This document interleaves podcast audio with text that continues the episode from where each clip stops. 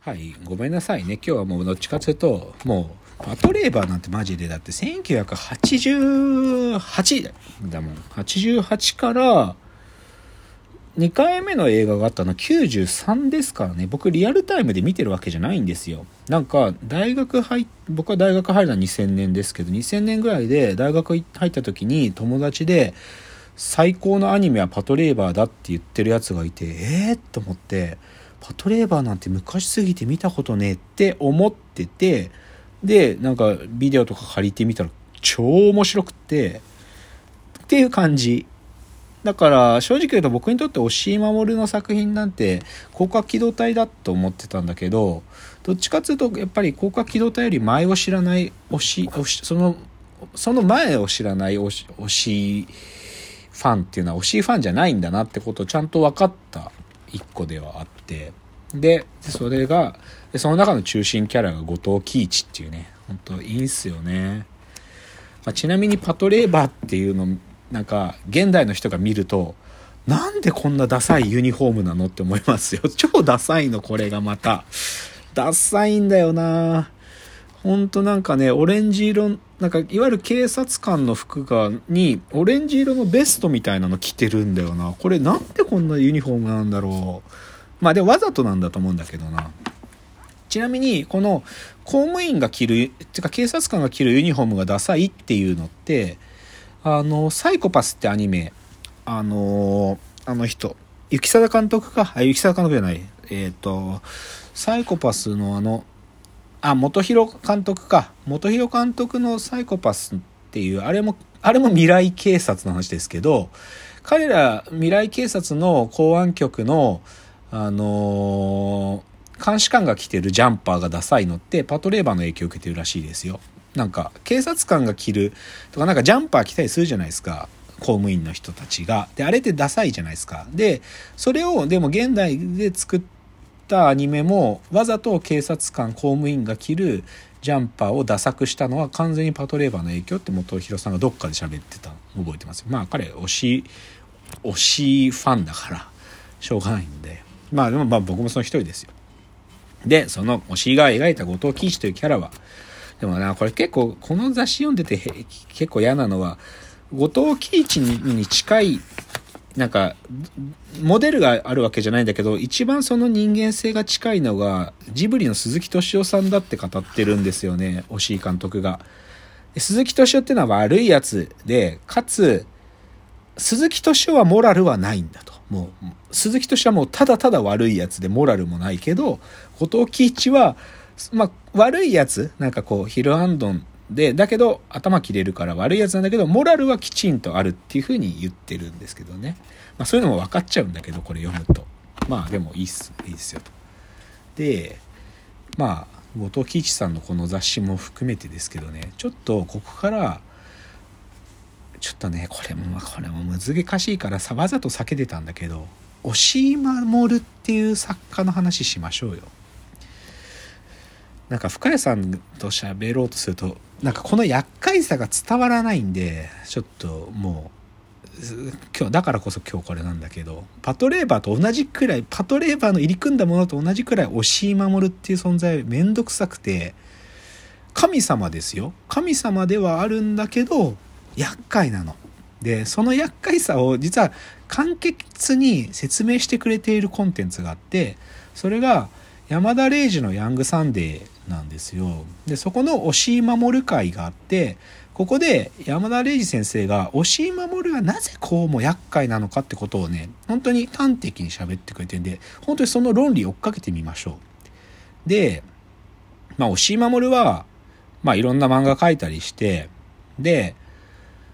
その、広角機動隊ですよね。広角機動隊って白正宗が原作ですけどね、漫画原作。で、白正宗は押井守よりも10歳下なんですよ。押井守は1951年生まれ。で白正宗は1961年生まれ。で、漫画の広角機動隊って結構ポップなんですよ。漫画の。だけど、あれを広広角機動隊や、だゴースト・イン・ザ・ヘルだとか、イノセンスみたいな、あの映画にしちゃった押井守が、なんであの広角機動隊あんな厄介なものにしちゃったのかってことをどう解釈するかってことを言ってるんですよね。で、1951年生まれってことは、1968年とか69年が17歳とか18歳。つまり、学生運動が終わる時を18歳で迎えたってとこがポイントなんだと。で、これ、これは史実ですよ。これは史実っていうか事実で、押井守は高校生の時にその学生運動の頂点、そして終焉がやってくる時に、彼も逃走したかったんですよ、本当に。一回、高校生なんだけど逃走。坂本龍一みたいにやり始めるんだけど、そうすると、お父さんにバレちゃって怒られるんですよ。で、ただ怒られたって話じゃなくて、お前そんなことしてたら人生無意味ないんだって言われて、あの、大菩薩峠ってとこに別荘があるんですけど、そこに軟禁されるんですよ。マジで。押井守は、学生運動ちょっとやり出そうとしたとこを親父にバレて、軟禁されて、そこで勉強させられちゃうんですよ。で、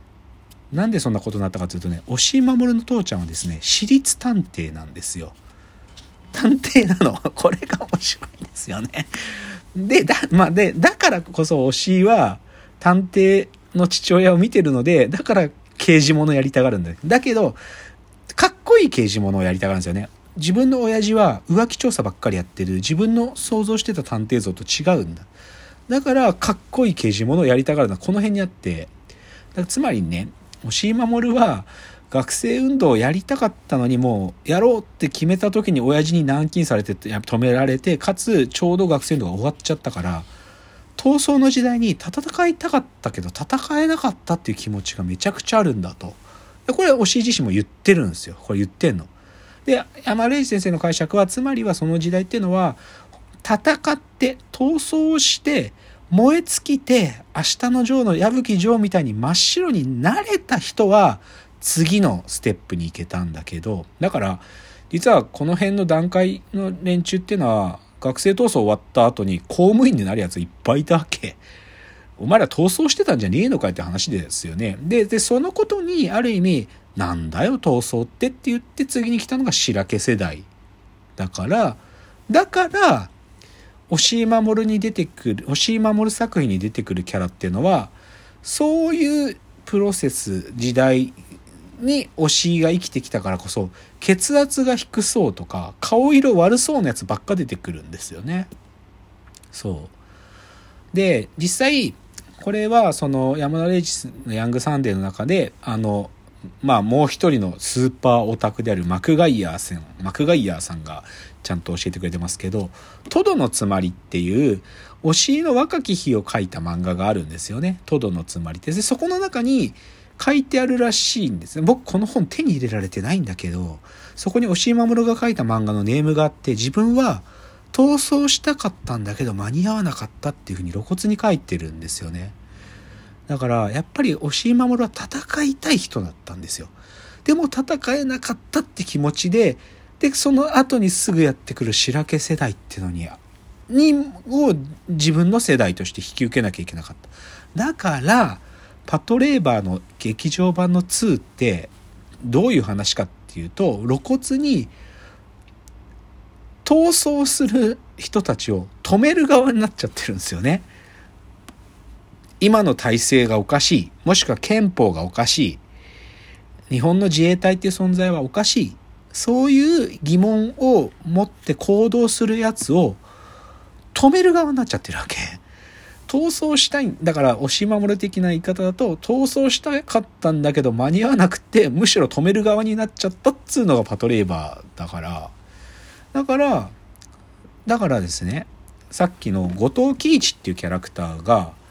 ヒルアンドンの切れ者っつうのは、裏を返せば、昼間はだらったら過ごしてんの。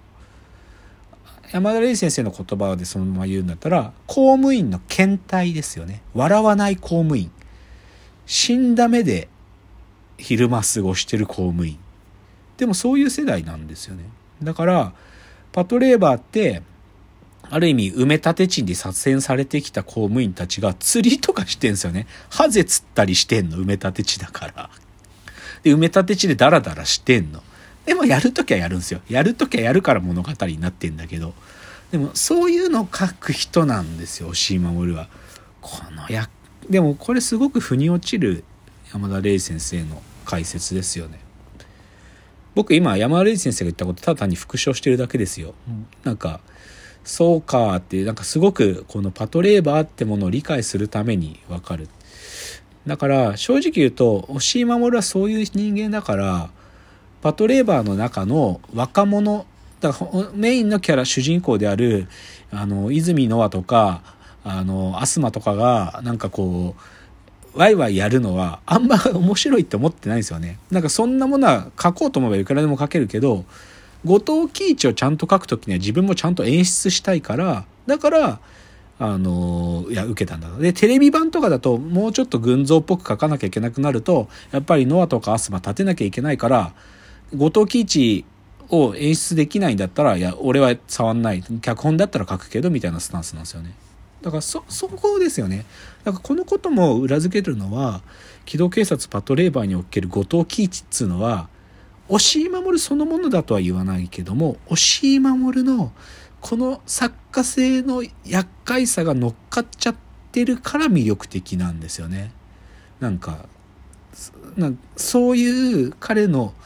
戦いたかったけど間に合わなくて止める側になっちゃった的なね。で実際後藤喜一ってキャラクターはバックグラウンドがいろいろあってこいつ何やってたかよくわかんないんだよな。なんでこの場所に左遷され